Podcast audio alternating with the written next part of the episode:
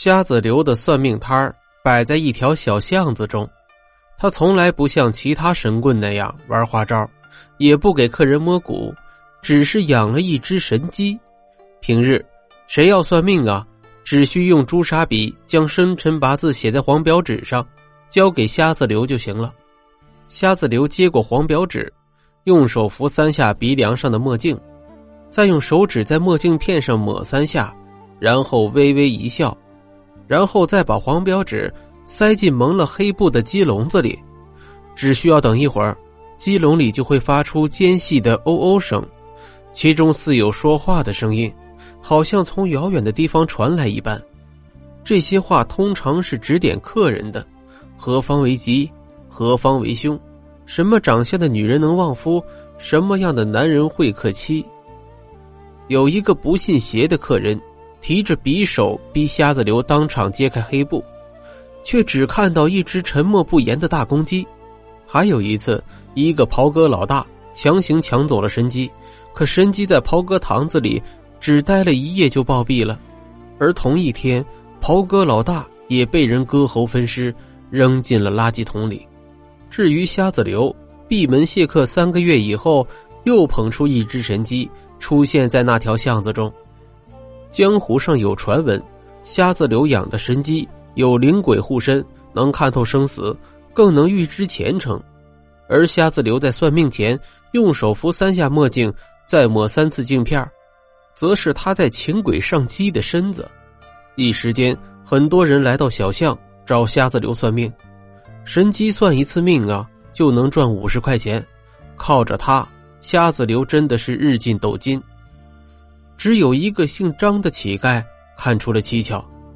这个乞丐张早年为了讨口饭吃，曾经去过云贵处交界的苗寨，在那里学过一种不经传的秘密，叫做腹语。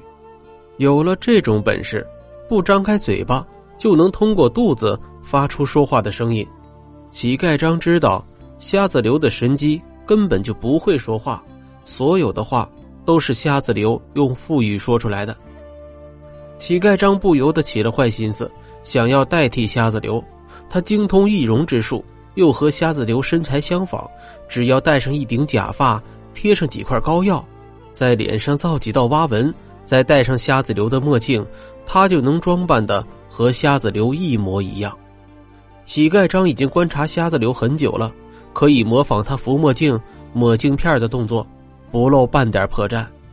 这天晚上，乞丐张带着一柄剔骨刀，偷偷潜进了瞎子刘的家里，将他绑在椅子上。